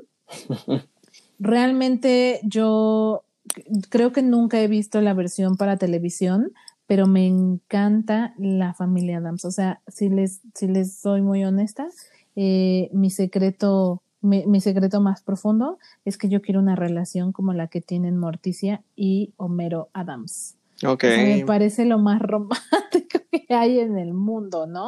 Em, esta familia está compuesta por papá, mamá, este, hijitos y la abuela Metiche. Eh, Morticia Adams, como ya lo mencioné al principio, está interpretada magníficamente por Angelica Houston. Creo que no habría alguien que lo hiciera mejor que ella por este eh, perfil medio brujesco, pero también muy elegante que, tiene. Eh, y la dinámica que tiene con su esposo, Gómez en inglés, Homero en español, me parece de verdad lo más lo más dulce, lo más romántico, lo más girly en este sentido de amor que pudiera haber, eh, sobre todo en este género del que estamos hablando hoy. También me parece muy, una, una muy buena interpretación por este actor que se llama Raúl Gulia, que creo que lo hace bastante bien. A mí se me hace muy guapo Homero Adams. se me hace también un hombre, creo que justo comparte con Angelica Houston este porte, ¿no? Este como, como elegancia, como eh, incluso parece este tipo de hombres de las películas del cine de oro de, de Estados Unidos, ¿no? Sí, tiene como esta, ajá, como belleza clásica, pues. Exacto. Y bueno, yo sumaría aquí a, e, en el elenco, o sea, creo que lo hicieron bastante bien dos personajes más. Eh, Christina Ricci, que se hizo muy famosa por interpretar a Merlina. Y fíjate que yo no sabía que en inglés se llama Wednesday. Eh, es una de esas cosas que me llamó mucho la atención, como que los nombres en inglés me llamaron mucho la atención, ¿no? Eh, y Christopher Lloyd como Fester Adams o en español Lucas el tío Lucas. A mí, de verdad, este actor me encanta, eh, no solo por lo que hizo en esta película, sino por su otro de sus grandes personajes en Volver al Futuro, que por cierto hace, no, hace un par de días eh, cumplió 25 años la película, me, no sé si 25 o 30 años la película. Ok, ya ok. estrenado. Eh, de verdad, este actor con estos dos personajes se ganó mi corazón. O sea, me parece, no sé si es un gran actor, pero hizo un gran papel con estos dos personajes. Es un muy buen personaje el que hace él como Lucas, la verdad. O sea, es muy, chistoso. sí, o sea, como que esta es toda una sátira, esta, esta película de los la familia Adams, ¿no? O sea, los locos Adams, es una sátira, así lo veo. O sea, de hecho, ahorita que decía esta, este tipo de relación de Morticia y Homero o Gómez, ¿no? Eh, son de estas relaciones y que incluso yo te podría decir, tiene implícitamente la sexualidad ahí, ¿no? O sea, como que hay un, se, ve que son tan apasionados y tan... No te lo dicen, pero lo dicen, ¿no? O sea, no te lo dicen, pero lo manifiestan en el comportamiento. Y sé que son una relación como intensa, pero que al mismo tiempo, pues eh, son, son el uno para el otro, pues. Pero buena pero buena, ¿sabes? O sea, creo que por eso te digo que es para mí como la, la mejor pareja del cine, porque eh, están completamente enamorados el uno del otro, admira el uno al otro a su pareja, creo que su vida... Eh, vaya, su relación tiene todo, o sea, se entienden muy bien, eh, sexualmente se ve que no tienen ningún problema, vaya, o sea, vale mucho la pena, si no, si no por las actuaciones o la historia, por la dinámica entre estos dos personajes. Ok, ok. Digo, y aquí para no, o sea, no saliendo tanto, quizá no en el mismo género, que es un poco más comedia lo tuyo, el de los locos, ¿no? Pero así como tomando en consideración estos seres sobrenaturales y paranormales, digo, y aquí yo menciono a el proyecto de la bruja de Blair, que yo recuerdo perfecto. Eh, igual fui al cine, justo con la amiga que fui a ver la de Barco Fantasma. Ella me llevó a ver esta porque a ella le gustan este tipo de películas. a la verdad es que a mí no. Este, pero fui con ella a ver la película y sobre todo porque creo que el proyecto de la Bruja de Blair es una de estas creaciones cinematográficas que donde el marketing fue tan eficaz y tan decisivo para llevar gente a la película que fue lo que se tradujo en un éxito en taquilla. De hecho, digo, no para entrar en detalles de la película, pero eh, no sé si sabías que de hecho cada dólar invertido de la película produjo 10 mil dólares aproximadamente. Entonces imagínate, es una de esas producciones de bajo presupuesto que terminaron recaudando millones y millones a nivel mundial. Y esto era por qué? Porque hicieron un formato diferente, como si fuera algo real, ¿no? O sea, realmente ya cuando ves la película... esta cámara que te sigue, ¿no? Exacto. O sea, aparte en cuanto a la técnica, de hecho los mismos eh, cineastas que hicieron la película decidieron usar sus nombres reales. Y entonces crearon como que todo esta, este marketing alrededor de que sí habían desaparecido ellos en este pueblo tras filmar el documental, porque lo manejan como un documental, ¿no? Entonces eh, fueron a explorar este terreno. Realmente todo es una ficción, pero la forma en lo que hicieron el marketing fue lo que hizo que la película despertara mucho el interés, el, interés, la curiosidad y este morbo incluso, ¿no? De la gente por ver qué había pasado con ellos. Em, te, te, mantiene como en suspenso, la verdad. Eh, yo diría suspenso, ¿no? No es un terror. El final es un poco extraño y muy simbólico, si pusiste mucha atención a la película. Eh, entiendes, ¿no? De por qué termina estando esta mujer volteada. No, más bien creo que es uno de ellos, uno de los hombres, termina estando volteando hacia la pared, que son estas imágenes perturbadoras junto con The Shining, que ahorita ya hacia el cierre del programa mencionamos The Shining, pero son estas escenas perturbadoras que cuando tú las ves dices, no te las quitas de la cabeza. Que eso me lleva a otra. Digo, ya digo, como han podido ver, hemos tocado tantas películas que no nos alcanzaría el tiempo para hablar de todas. Pero mencionando estas escenas que son un poco perturbadoras, ¿quién nos recuerda la escena del aro? ¿No? O sea, de, de esta mujer saliendo del, del video persiguiéndote. Bueno, o sea, que va hacia ti, ¿no? o sea, no, y que eh, termina saliendo de la pantalla, o sea. Exacto. Entonces son estas imágenes perturbadoras que dices, no mames, ya, párenlo, no puedo. Entonces, digo, son diferentes. El proyecto de la bruja de Blair creo que es más el tema de la mercadotecnia y el impacto que tuvo que la historia en sí, digo, porque la historia están investigando a una mujer que le decían la bruja de Blair y que al final mataba niños y entonces eh, es como este falso documental que están haciendo. Digo, digo falso porque falso documental sí es un género como tal, pero digo falso porque realmente es una ficción que decidieron manejarla como si hubiera sido real y les trajo un éxito enorme en taquilla. Y digo, y aprovechando ya que mencioné la, la del aro, eh, pues digo, ustedes lo saben, creo que dice, dicen que la versión japonesa es mucho más ruda, ¿no? Que está mucho más de miedo. No lo dudo, ¿no? O sea, creo que el, creo que el terror japonés creo que se lleva las palmas en este sentido. Creo que sí lo saben hacer bastante bien. Yo, la verdad, no vería la japonesa. Yo cuando vi la 1, bueno, la 1, la, vi la versión norteamericana, sí me impactó. Yo les digo que no, no, o no es mi género porque sí soy, me sugestiono entonces no la quise ver. y aparte este tema de que recibes la llamada, ¿no? O los videos casualmente, ¿no? Y en siete días vas a morir, pues también, ¿no? O sea, si es como dices, no quiero, no, no, me puede pasar, ¿no? Este. O sea, ¿qué tal que recibo la llamada? Ah, exacto, mejor lo dejamos. Aquí nada más como detalle, de hecho, solo no tiene nada que ver con lo que estamos hablando, pero justo una de, la, de las chicas que sale en la versión japonesa recientemente se suicidó y se suicidó por la pandemia. Eh, como parte de estos estragos psicológicos que ya está empezando a generar la cuarentena y que todos hemos minimizado, ¿no? como de quédense en casa, quédense en casa, no pasa nada. No, sí pasa. La gente nos vamos a terminar volviendo locos, ¿no? De tanto encierro. Pero es algo que pues, las autoridades no ven. No vamos a entrar en este tema, pero solo lo quería mencionar porque, bueno, la actriz de Laro, la versión japonesa, se suicidó. En octubre, justo hace, creo que la semana pasada la encontraron muerta, se colgó eh, por justo el encierro. Entonces, este, pero bueno, dejando noticias reales feas, vuelvo a esa parte del aro. Creo que el aro también es otra de las que a mí me marcaron. Ya como adolescente, como adolescente, ya casi llegando a la universidad, este, que sí dije, no. O sea, a mí sí me traumó esta escena de la Samara Morgan saliendo de la tele, ¿no? O sea, de, como decías tú, o sea, sí se ve feo. se ve no, sí.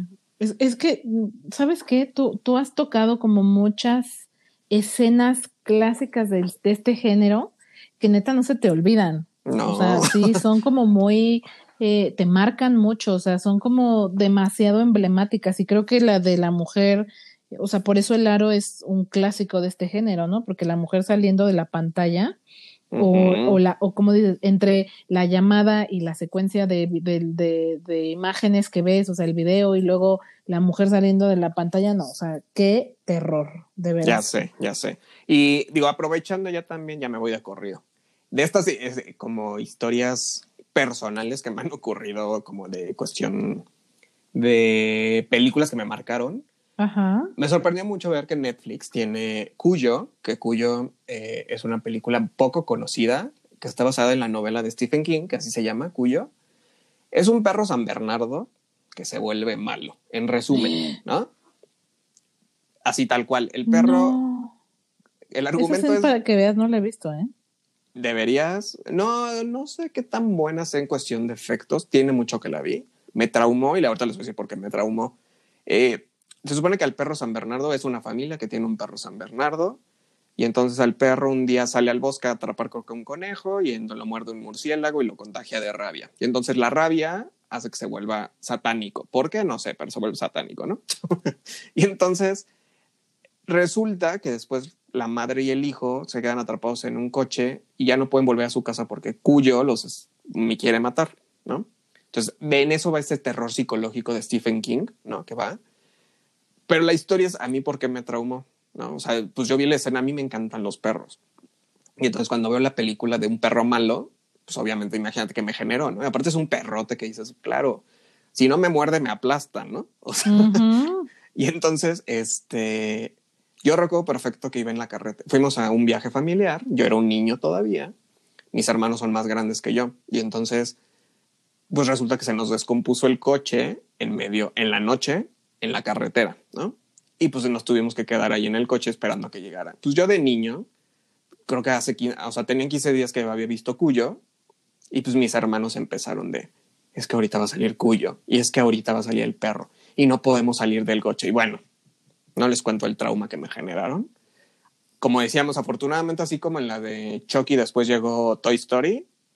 Después de Cuyo, afortunadamente, llegó Beethoven con sus ocho versiones. Y entonces, el- mi amor por los San Bernardo volvió, ¿no? Re- lo reivindicaron. Pero es una película que es como de este. Mencionaron Stephen King, ¿no? O sea, que son estas novelas que él creó y que terminaron siendo adaptaciones pues, bastante bien hechas.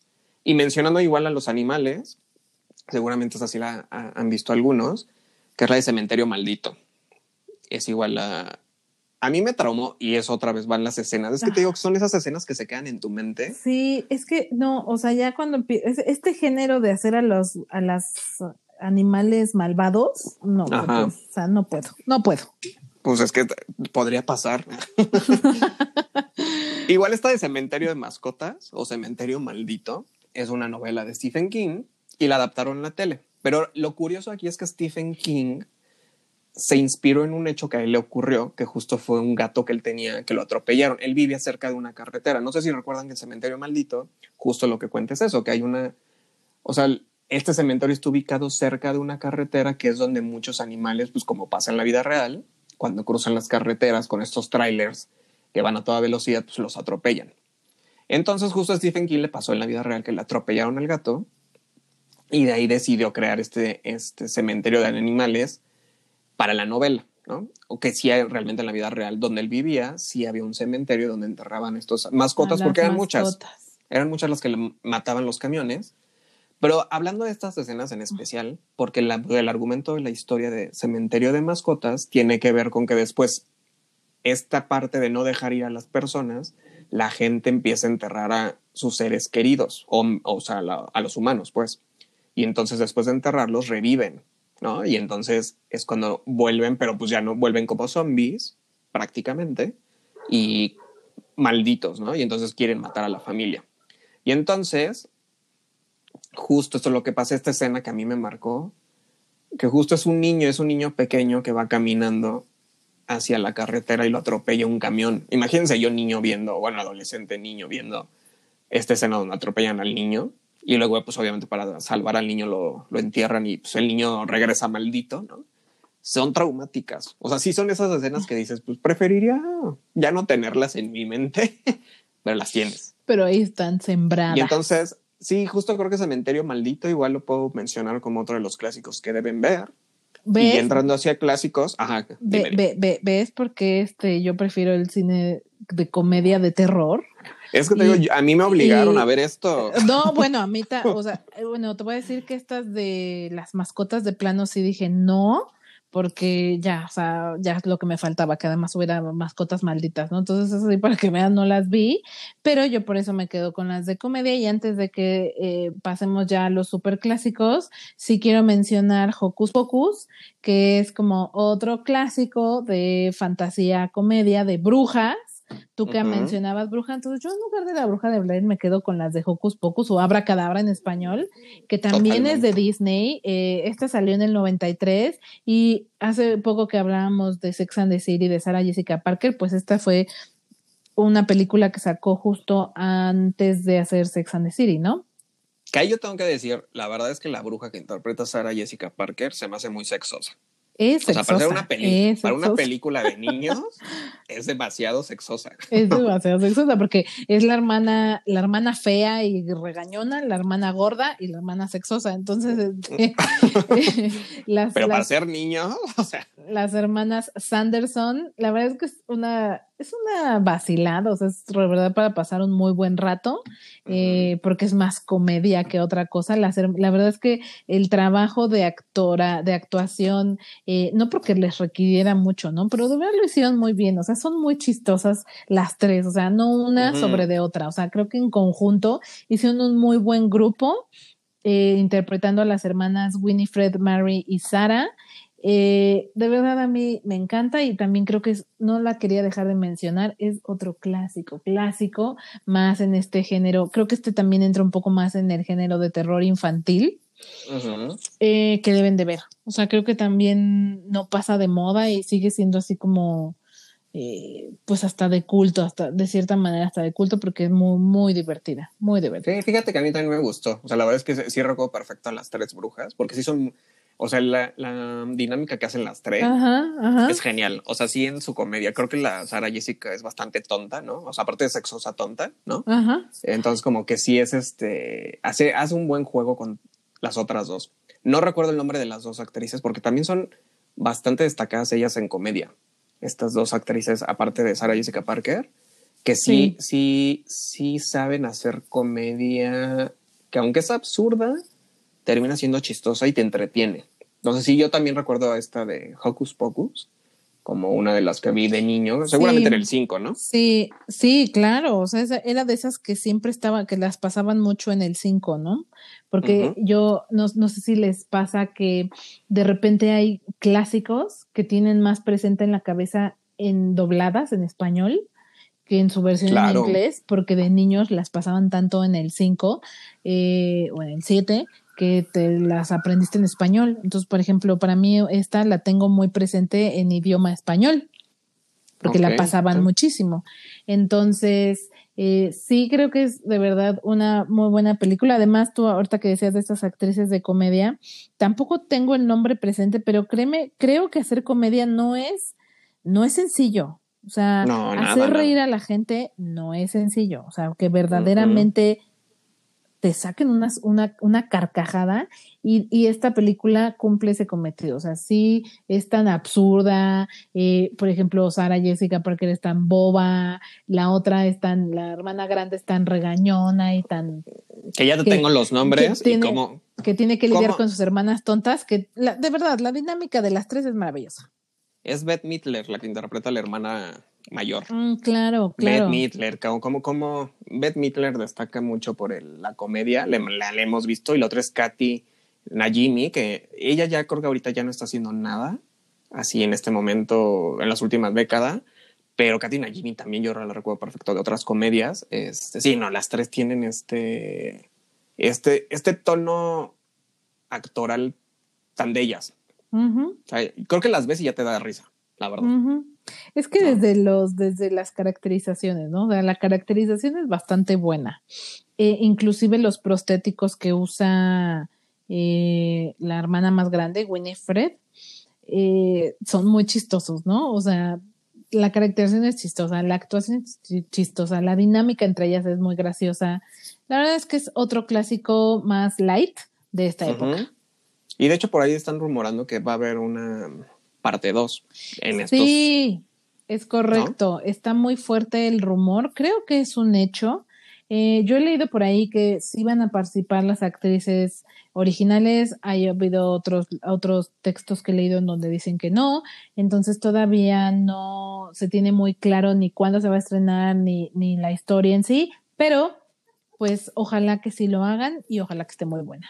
Oye, si son las originales, híjole, la Sara Jessica medio, me encanta Sara Jessica Parker, pero pues ya, ya, está, ya está grande, ¿no? Ya, está, grande. Ya podré interpretarlo muy bien. sí, ahora que sale en esta que decía, decíamos Divorce. Ajá. Eh, sí se ve ya grandecita. No, es que sí. Y es una muy buena actriz, la verdad. Eh, muy en su género, pero la verdad es que Sara Jessica Parker, pues ya, ya está, ya está en una edad mayor, ¿no? Y pues ya, nuestra recta final es llevándonos hacia los clásicos clásicos, porque pues han de preguntar por qué no hemos mencionado otras muy clásicas. Voy a empezar con Psycho. Yo la verdad es que la vi el día de ayer, precisamente para hacer este, esta reseña. Mm, sé que es un clásico, pero a mí de verdad yo puedo decir, no lo consideraría como tal de terror. Es Alfred Hitchcock y creo que es más un tema psicológico lo que él siempre maneja. Hay dos versiones, que es la versión original, que es la de 1960. Ajá. Eh, y está la de 1998, donde están Julian Moore y Vince Vaughn eh, representando estos personajes. Yo aquí te puedo decir, o sea, yo algo que mencionaba, que mencionaba, más bien que vi, ¿no? Eh, el día de ayer en la película. O sea, yo nunca la había visto, es la primera vez. La verdad, yo sé que es una película de clásica y, y forma parte de estas películas que debes ver, ¿no? Pero yo, no, yo no diría que tan... O sea, que la historia realmente la hayan sabido contar. El guion a mí me parece, independientemente creo que de la realización, porque pues obviamente la realización de la de 1960 es muy básica. Digo, más allá de que sea blanco y negro, creo que los efectos, los mínimos efectos que puede haber o las escenas son muy básicas, pero la historia en sí está contada de una forma que creo que no la supieron desarrollar muy bien. Y entonces, eh, pues me deja pensando, ¿no? Como que qué tan buena es la película. Yo sé que los clasistas me dirán aquí, de, bueno, clasistas me refiero a los clásicos clásicos, ¿no? O sea, que me dirán que cómo puedo hablar mal de una película que es eh, una icónica. Tan emblemática, ajá. Pero realmente, o sea, siento que la, o sea, la trama es buena, el argumento es bueno, ¿no? De esta persona, pues tal cual, un psicópata, ¿no? Que, pero creo que no, o sea, creo que no, secuencia a secuencia no hubo una, algo tan fuerte que te de la película, sin embargo vale la pena mencionarla, que sí deben verla. Eh, desconozco cómo sea la nueva versión, la más reciente, la del 98 que les digo, yo me imagino que ya estas, estas escenas que yo digo que son medio absurdas en la película o mal filmadas, yo creo que ahorita ya mejoran. Pero es tan, el personaje de Norman Bates, eso sí se puede destacar, es tan, marcó tanto que de ahí derivó esta serie de televisión de Bates Motel, que es donde creo que incluso tiene cinco temporadas. Lo curioso es que ya no la encuentras en Netflix, ¿eh? eso ya no está, porque justo me, me, generó, me generó curiosidad y la quería ver. Y pues ya no está, ya no está en Netflix. Entonces, eh, digo, ese personaje de Norman Bates creo que es un referente mucho en, la, en el cine de terror y en el cine de suspenso y en el thriller psicológico, que más bien yo creo que es esto, la película de, de Hitchcock. Pero bueno, la incluyo aquí porque sí es un clásico y eso nos lleva a los siguientes clásicos. ¿Cuáles son? Bueno, yo creo que no podemos de, mm, terminar este programa sin mencionar eh, películas como El Exorcista, el resplandor, la profecía, eh, que vaya, o sea, creo que marcaron tanto el género como generaciones, ¿no? Eh, yo la verdad es que sí tuve muchas pesadillas cuando vi El Exorcista. Este. Esa escena clásica de ya sabes, dónde está en el techo, ¿no? Caminando y se le voltea la cabeza. Creo que es otra de esas escenas. O cuando baja al revés por las escaleras, güey. O sea, tiene unas escenas bien eh, retorcidas. Y te decía que a mí un género, una de las cosas, de las como subgéneros del terror que me da mucho miedo es lo que puede ser más plausible, ¿no? Que en este caso serían las posesiones demoníacas o fantasmas. Entonces, la verdad es que todavía hoy le tengo mis respetos al exorcista, o sea, la, la música, por ejemplo, también es, o sea, también pasó a la historia no solo por lo relevante que es la, la, la trama en sí para el género de terror, sino por la música. La música también es, o sea, espeluznante. Claro, sí, totalmente. De hecho, no, no recuerdo si es en El Exorcista, pero creo que hay como esta, ya sabes, estas maldiciones de. O creo que fue en Poltergeist. Creo que fue la gente que participó en la película de Poltergeist, que es otra que vale la pena mencionar como clásicos. Todas las personas que actuaron en esa película tuvieron desenlaces trágicos o les fue mal después de haber hecho la película. Entonces era como estos, ya sabes, estas leyendas urbanas dentro de la industria del cine que dicen justo eso, ¿no? Que a veces también cuando te prestas tú como actor o para hacer este género, ¿no? Ajá, exacto, quedas maldito ya también. Entonces, este, pues creo que creo que fue la de Poltergeist donde justo está esa maldición de que los que participaron les fue mal. Pero sí, El Exorcista, por ejemplo, esa que me, eh, es otra de las que debes mencionar. Quizá más recientes y a lo mejor ya más para acá, porque creo que esas fueron un poco antes que nosotros, ¿no? Pero eso, por ejemplo, otra, otra más, ¿no? Eso, que aquí yo te tengo que decir también, justo para esa investigación, digo, tú recuerdas la versión clásica, ¿no? La, la de eso, eso. Sí, de los, no sé si es ochentas, noventas, ¿no? Me parece. Que, ajá, que justo tú, así tal cual ibas al blockbuster y te daban dos cajitas de VHS, porque eran dos partes, ¿no? Ajá. Eh, ahorita ya hicieron esta nueva versión. Yo, o sea, hay una regla aquí que es como incluso para las novelas escritas o para los guiones y también para las películas, que en los primeros 10 páginas o primeros 10 minutos es cuando una película te debe enganchar. Pues justo vi los primeros 10 minutos de la nueva versión de eso. Ay, no, no. Sí, qué, qué absurdo. O sea, es cuando digo, o sea, entiendo que hacen un remake, aprovechan las nuevas tecnologías y aprovechan eh, estos avances, pero de verdad, o sea, estoy viendo yo, a mí una de esas escenas de eso que me marca mucho es cuando el niñito se me olvidó el nombre, pero el niñito se le va el barco de papel que le hizo su hermano. Y le habla al payaso por la coladera, ¿no? Exacto. O sea, creo que es una de esas como esas escenas fuertes que dices, pues, tú una, que, hace, hace un payaso en una alcantarilla, ¿no? Y luego es pues, lo que pasa después. En esta nueva versión, o sea, la alcantarilla sí tiene el tamaño así, ya sabes, de 8 por 8, ¿no? O sea, que hasta un adulto se caería ahí. Dije, pues qué peligroso para empezar, ¿no? O sea, de todo irreal la alcantarilla.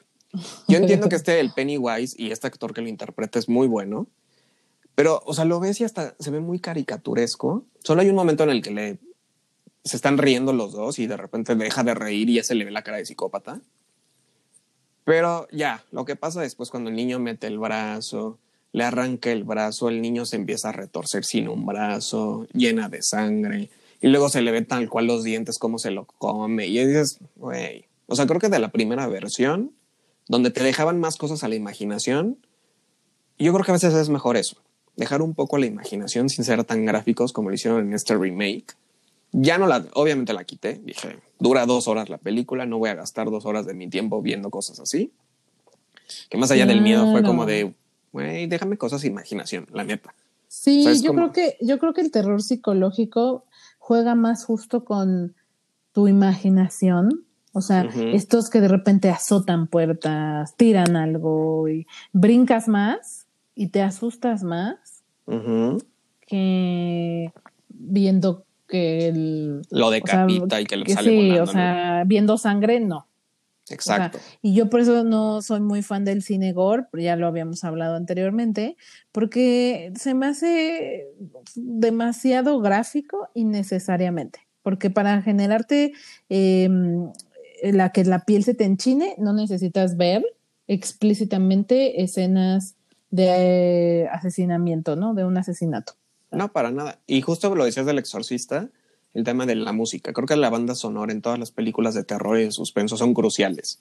O sea, te pueden alterar más con la música. Digo, y aparte te avisan, ¿no? Como de ahí viene, ahí viene, ahí viene.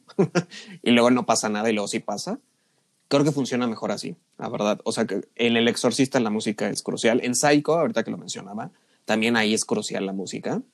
Eh, pero sí, o sea, ser tan explícitos en estas películas de terror, creo que a veces es hasta. termina siendo burla, ¿no? O sea, como de, pues para qué quiero ver que le salen volando los sesos y todo, ¿no? O sea, pero bueno, de estos clásicos que... Ajá. Innecesario, ¿no? Completamente innecesario. Y bueno, por ejemplo, otra de las clásicas pues, son la de Viernes 13, ¿no? Halloween, Pesadilla, creo que, digo, la versión original es Pesadilla en esta de Elm Street, Nightmare, ¿no? Pero pues aquí le pusimos, ¿qué? Pesadilla en la calle del infierno y... O sea, creo que, pero justo eso es lo que quería decirte eh, eh, al principio, que justo esta, la de Viernes 13, pues Jason ahora está en el espacio. Y luego me contaba esta amiga también que la de Freddy contra Jason. Y entonces, ya sabes, cuando, está, cuando alargan demasiado estas franquicias. Sí. Me contaba justo esta de Freddy contra Jason, esta amiga. Ajá. Que me dice, sí, obvio, llega este, este momento de la batalla donde ves a estos dos grandes, ¿no? Porque son dos grandes, enfrentarse uno a uno pues disfrutas mucho cómo se están peleando, ¿no? Porque saber quién, quién gana de los dos. Es como ver un Batman contra Superman, ¿no? Ajá. dices, pues tú sabes que a lo mejor no tienen por qué pelearse o que tienen que ver uno con el otro, pero te disfrutas verlos enfrentarse, ¿no?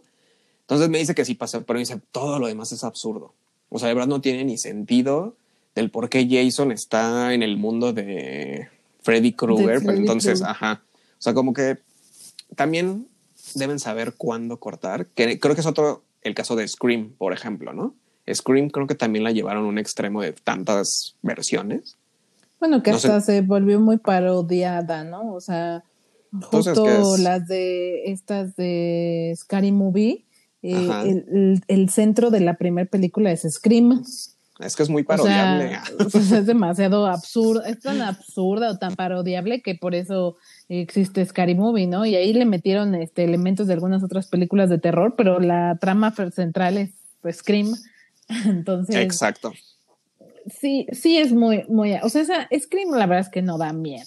O la verdad es que está, se volvió como un clásico también, pero no te genera como este, eh, pues sí, este, este terror, este, este miedo que te puede generar en dado caso el exorcista. Y yo también quisiera mencionar eh, y la verdad es que como mención especial a So, a mí que no me gusta mucho el género de gore, la verdad es que So como la historia es muy buena, ¿sabes? O sea, es más un tema de justicia social, más como un tema de eh, como castigar a la gente, darle su merecido a la gente, etcétera, etcétera, en medio de pues mucha sangre y mucha matanza y lo que tú quieras, pero está buena, o sea, creo que como historia está buena. La verdad no me he atrevido a ver el resto de las, de las películas, pero la primera sí me gustó y eso que a mí no me gusta el género. Entonces, digo, como que tiene su, su mención especial en este, en este programa.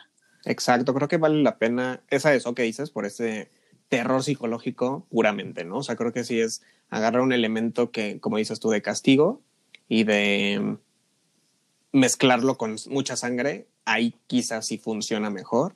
Y digo, ya nada más como para concluir, digo, porque claramente estas han sido más películas norteamericanas, pero en, en, el caso de mexicanas, por ejemplo, o de habla eh, en español, solo por citar, ¿no? O sea, yo recuerdo perfecto, eso, esto es más de la época de mi madre, por ejemplo, que hasta el viento tiene miedo, por ejemplo, creo que es una de las, de las clásicas del terror del cine mexicano.